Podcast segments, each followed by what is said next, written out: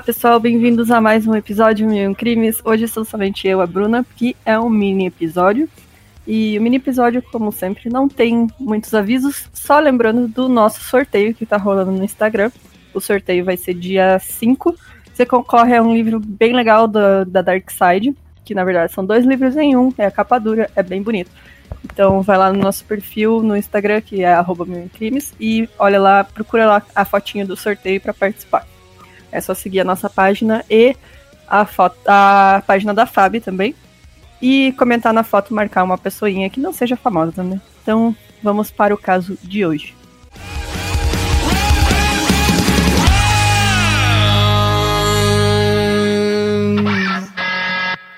Susan e Joshua Powell pareciam ter o casamento dos sonhos.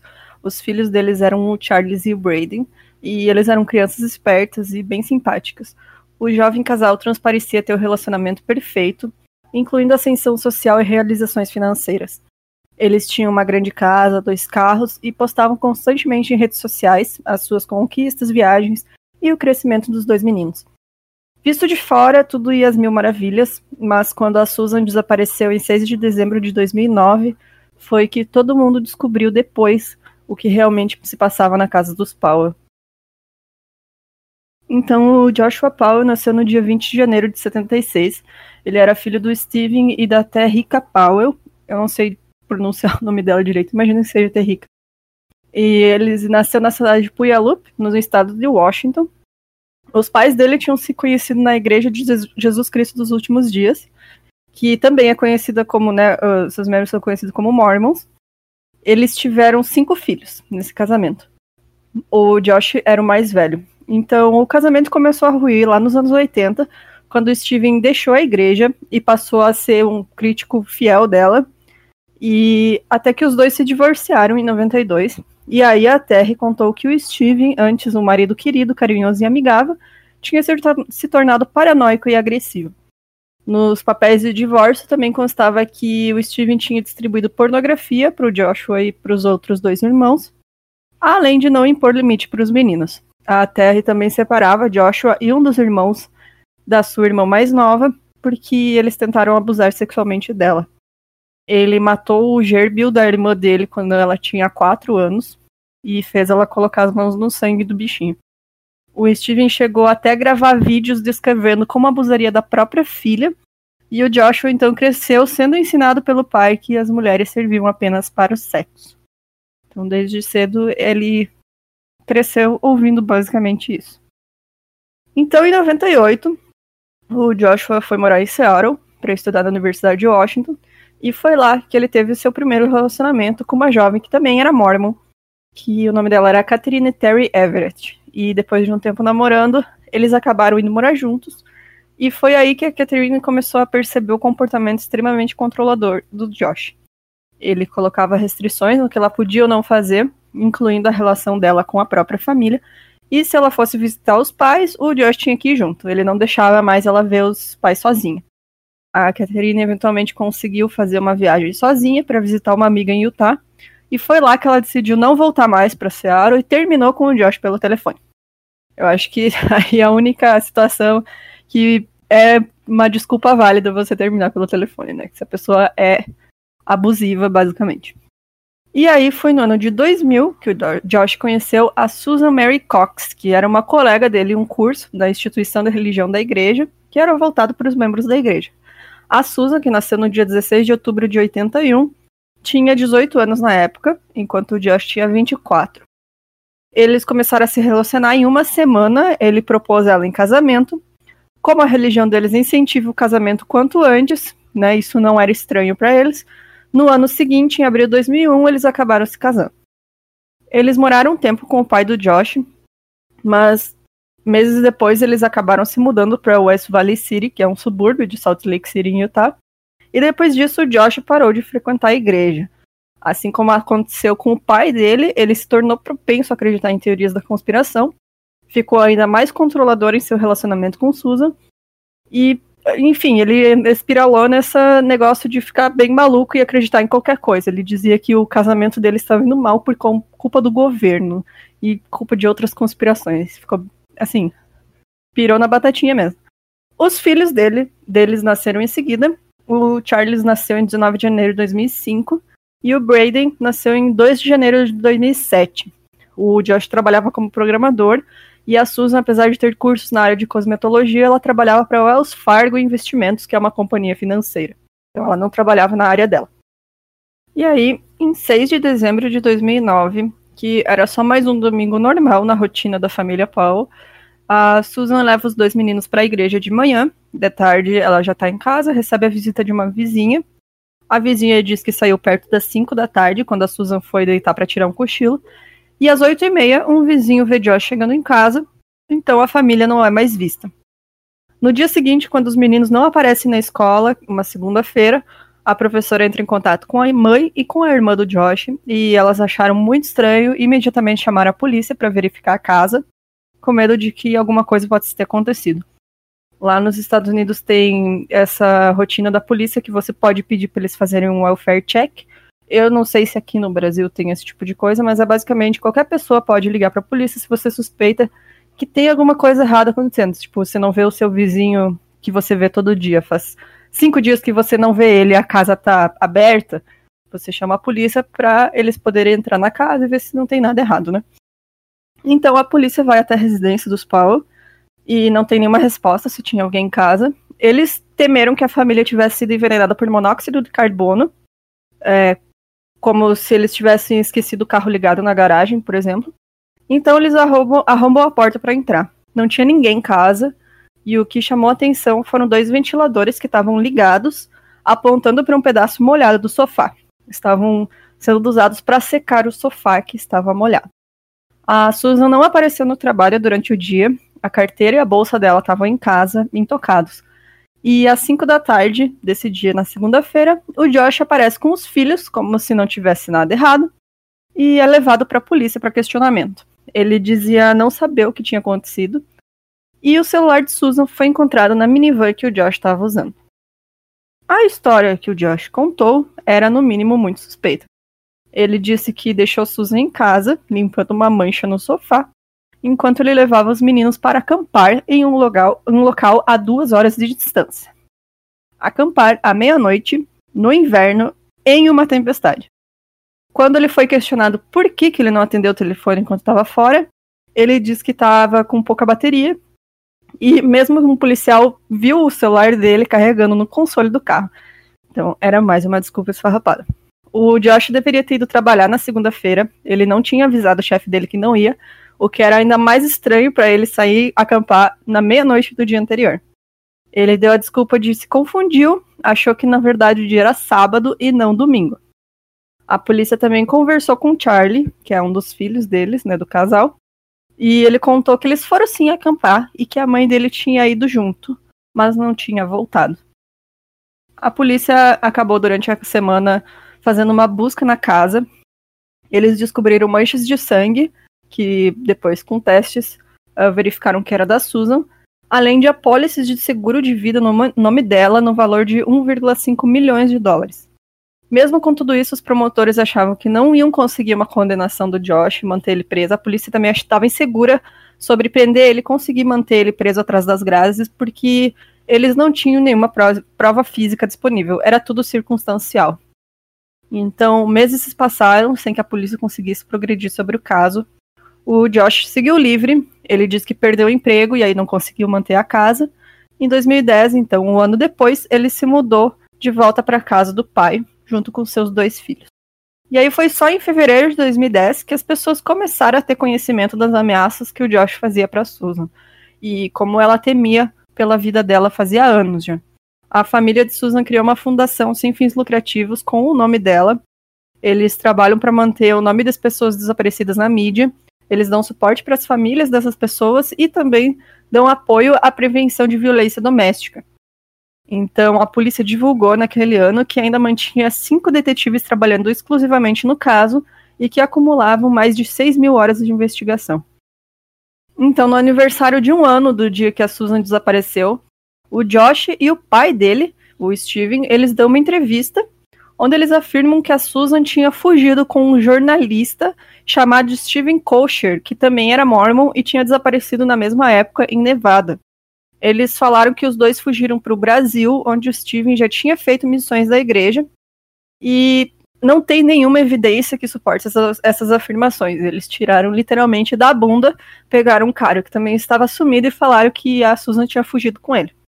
Em 2011, então, os dois contam que eles possuem os diários da Susan, desde quando ela era adolescente, e que ela escrevia diariamente, que eles iam começar a divulgar esses diários online para ajudar no caso. Enquanto isso, a polícia procurava, porque lá perto de onde eles moravam antes, tinham muitas minas. E então uh, é um lugar assim com muitos, muitas minas, muitos buracos, muito lugar onde ninguém vai. Então praticamente todo mês a polícia fazia alguma busca por lá, mas nunca foi encontrado nada. E aí, em agosto de 2011, a melhor amiga da Susan, que era a Kirsten Hallowell, e a irmã do Josh, elas revelam que o Steven Powell tinha feito avanços sexuais indesejados contra a Susan. De início, o Steven negou, mas depois de poucos dias ele mudou a versão dele, diz que não só tinha feito isso, como também que a Susan tinha retribuído, e que os dois trocavam carícias sexuais, ele e a nora dele. A polícia então conseguiu um mandado de busca para a casa do Steven, que era onde estava o Josh e os dois filhos também, em busca desses diários da Susan, que eles disseram que tinha, e eles recolheram caixas, sacolas e computadores da casa. Então a polícia levou 20 dias para passar por todos os arquivos que o Steven tinha no computador dele. E aí eles se depararam com vídeos que ele fez pela janela do, janela do banheiro dos vizinhos. E ele filmou meninas de 8 e 10 anos tomando banho. As imagens chegavam a dar close nas partes íntimas das crianças. E aí o Steve foi preso por posse de pornografia infantil.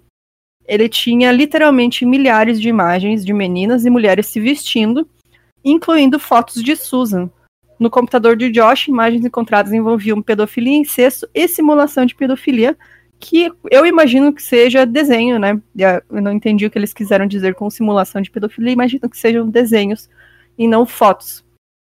A guarda dos dois meninos é tirada do Josh. É, por enquanto não é passada para ninguém, mas os pais da Susan tentam conseguir a guarda deles. Acontece que, mesmo depois que eles casaram, o Josh ainda era controlado e incentivado pelo seu pai, Steven. E quando eles começaram a casar e foram morar com o pai dele, o Steven começou a desenvolver uma obsessão bizarra pela Susan. É, ele filmava a Susan sem que ela soubesse, é, fazendo coisas diárias da casa, como arrumar a cama, se maquiar, trocar de roupa. Ele usou um espelho pequeno para filmar ela por baixo da porta do banheiro quando ela tomava banho. E ele também roubava as calcinhas dela, lia os diários dela e também chegou a postar anonimamente uma música que ele tinha feito para ela online, né? E não sei aonde ele dizia que era um fórum, não sei aonde que foi. E uma das vezes que ele estava filmando ela, é, ele esqueceu que a câmera continuou ligada, acabou gravando somente o áudio. Ele estava dando carona para Susan. E aí ele acabou gravando sem querer a confissão que ele sentia algo por ela. Ele até disse que um dia ficou excitado só de passar a mão na perna dela meses antes. A Susan, obviamente, não falou mais com o Steven por meses. Ela ficou putíssima, ficou muito braba também com o Josh, porque ele perdoou o pai logo de cara. Disse que não tinha acontecido absolutamente nada errado. Então, eles acabaram se mudando para que a Susan não precisasse conviver com o Steven. Então, ela tinha realmente uma repulsa pelo sogro dela por tudo isso que ele tinha feito eu acho que ela nem chegou a, descobrir que ele filmava ela. Foi só por ele tentar, tentado feito esse avanço, enfim. E aí ela se sentiu ruim com isso e acabou saindo. A polícia também conseguiu, começou a recuperar os e-mails da Susan, é, e-mails para amigos dela. Ela contava a preocupação com o comportamento do Josh. Ele controlava o dinheiro da família, mudava as senhas do banco para que a Susan não conseguisse ter acesso e dependesse somente dele para conseguir dinheiro. Isso é muito comum em relacionamentos, relacionamentos abusivos, em que o abusador quer manter a pessoa abusada uh, dependendo financeiramente somente dele, para ele ter total controle. Eles tinham contas juntos, né? E aí a Susan teve que se obrigar a fazer uma conta sozinha, escondida, para ela poder ter dinheiro. E ele se recusava a dar dinheiro para coisas básicas como mercado, dizendo que ela devia plantar uma horta para economizar dinheiro em comida. Num desses e-mails, a Susan escreveu, aspas, Eu quero meu marido fazendo terapia, tomando medicamentos. Eu quero meu marido, meu amigo, amante, de volta sem mais maluquices e crenças e opiniões absurdas e estranhas. Fecha aspas. A Susan chegou a gravar um vídeo em 2008, se eu não me engano, que foi um ano antes do desaparecimento dela, onde ela mostra os seus pertences, comenta que está gravando caso algo aconteça. Ela também disse explicitamente em um documento guardado em um cofre que somente ela tinha acesso, que se ela morresse, não seria acidente, mesmo que aparecesse com um. Estava é, escrito nesse documento que ele deveria ser entregue à sua família, com exceção de Josh, que ela não confiava mais. Então ela escreveu explicitamente que se algo acontecesse com ela, era culpa do marido. Então, em 2007, o Josh entrou com um pedido de falência da família, é, que, de acordo com a investigação Discovery, foi fruto de vício de jogo em apostas.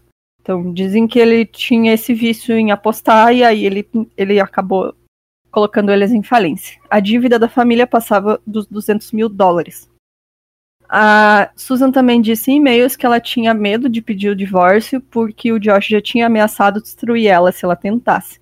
E ela também tinha medo do que, que ia acontecer com a, os dois meninos caso né, ela tentasse se divorciar do Josh. Então, depois que foi descoberto tudo isso, os pais da Susan ganharam na justiça a guarda dos dois meninos e o Josh passou por uma avaliação psicossexual que determinou que ele tinha personalidade narcisista mas nada de muito grave que proibisse de ver os filhos. Afinal, ele não tinha registro de crimes na polícia, ele não chegou a ser indiciado de nada, e ele tinha um emprego estável e suas habilidades parentais eram adequadas. O psicólogo examinador determinou que o Josh poderia ter visitações supervisionadas com seus filhos diversas vezes por semana. No dia 5 de fevereiro de 2012, a assistente social Elizabeth Griffin chega na casa do Josh para a visita do Charlie Braden o Josh abre a porta, puxa as duas crianças para dentro e fecha a porta na cara da Elizabeth. O choque dela é muito maior quando ela percebe que de dentro da casa, nesse, nesse meio tempo em que ele abriu e fechou a porta, veio o cheiro de gasolina muito forte. Ela liga para a polícia tenta, e tenta entrar na casa. Infelizmente, ela é atendida pela pessoa mais incompetente que poderia existir, é, essas, existe essa ligação no YouTube, se vocês procurarem, conseguirem entender inglês. É revoltante porque ela tá desesperada, falando que o cara tá preso dentro da casa com os dois meninos, que ela sentiu o cheiro de gasolina, que ela precisa da polícia para entrar, que ela não consegue entrar. E o atendente tá só tipo, tá, mas quem é você? Que você tá fazendo aí? Mas ele não é o pai das crianças, tá? Mas qual o problema? Tipo, o cara não vê a urgência da situação. E Aí eles acabam perdendo um tempo precioso que poderia ter salvado a vida dos dois meninos. O Charlie, que então estava com 7 anos, e o Braden com 5 foram mortos pelo próprio pai, que deu golpes de machado nos dois e depois colocou fogo na casa. Eles, a autópsia depois determinou que eles morreram sufocados pela fumaça. Eles não morreram com golpes de machado. É, tem também essa ligação a a assistente social desesperada porque ela tá na frente da casa. Ela tá lá, literalmente, enquanto o Josh mata os próprios filhos. E aí ela faz uma segunda ligação quando a casa começa a pegar fogo. E é aí que a polícia e os bombeiros chegam. Quando já é tarde demais. Então, em 2013, o Michael Power, que, é, que era o irmão do Josh, ele tinha sido apontado como a pessoa que teria ajudado, que teria ajudado a esconder o corpo da Susan ele cometeu suicídio. Durante a investigação, o carro que pertencia a ele foi encontrado em um ferro velho, com indícios de ter em algum momento restos humanos no porta-mala. Em 2018, Steven Paul, que era o pai do Josh, ele já tinha saído da cadeia, né, depois de ter servido cinco anos de prisão pelo porte de pornografia infantil. Ele morre em um hospital. Eu não consegui descobrir por que, que ele morreu, ele já estava bem velho, não sei por quê. E a polícia só lamenta que eles não conseguiram falar com o Steve antes que ele morresse. Então, as pessoas que seriam apontadas, todas as pessoas seriam apontadas como sabendo de alguma coisa que aconteceu com a Susan, todas elas estão mortas. Então, até hoje, não encontraram o corpo da Susan e não sabem o que aconteceu com ela. É, devido ao destino dos filhos, né, o, o Josh acabou matando os dois meninos. Todo mundo acredita que ela tenha sido morta por ele Inclusive, até o, o Charlie tinha dito, né, que ela foi junto com eles acampar e não voltou. E o Braden, que era o menorzinho, depois que ele estava com os avós maternos, ele começou a ter acompanhamento psicológico. E aí um dia ele desenhou uma van e dizendo que eles estavam indo acampar e que a mamãe estava no porta-malas. Então, é assim, é bizarro como o Josh não foi indiciado e isso tudo poderia ter sido evitado. Né? A família da Susan atualmente tenta processar o Departamento de Serviço Social do Estado de Washington, porque eles tinham tentado evitar que o Josh tivesse contato com os filhos, já que ele era o responsável pelo desaparecimento da Susan e seria capaz de machucar as crianças. Não saiu ainda resultado disso, é, só foi determinado o, o governo federal lá determinou que eles podiam entrar com essa ação, então por enquanto não tem nenhum resultado. Tem um podcast que foi feito somente sobre esse caso, que se chama Code. Ele é feito pelo jornalista Dave Crowley. É focado apenas no caso da família Paul e traz muitas informações que até então não tinham sido divulgadas. Ele tem muito material também em áudio, né, dos vídeos que eles faziam. Então, indico para todo mundo. Eu ainda não parei para ouvir, porque eu descobri que tinha isso só durante essa, essa pesquisa que eu fiz do caso. Mas tá aí uma dica para todo mundo. Tem também o, um documentário do Discovery, Investigação Discovery, e tem mais um também que saiu no ano passado. É, em dezembro do, de 2019, marcaram 10 anos desde que a Susan sumiu. E como eu comentei, até hoje não encontraram o corpo dela. Então é isso, gente. Espero que vocês tenham gostado do caso. É, infelizmente é um caso muito triste, muito revoltante, mas né? Aí a gente está aí para tentar divulgar essas histórias também. E se vocês tiverem qualquer indicação, pode mandar mensagem para a gente no Facebook ou no Instagram.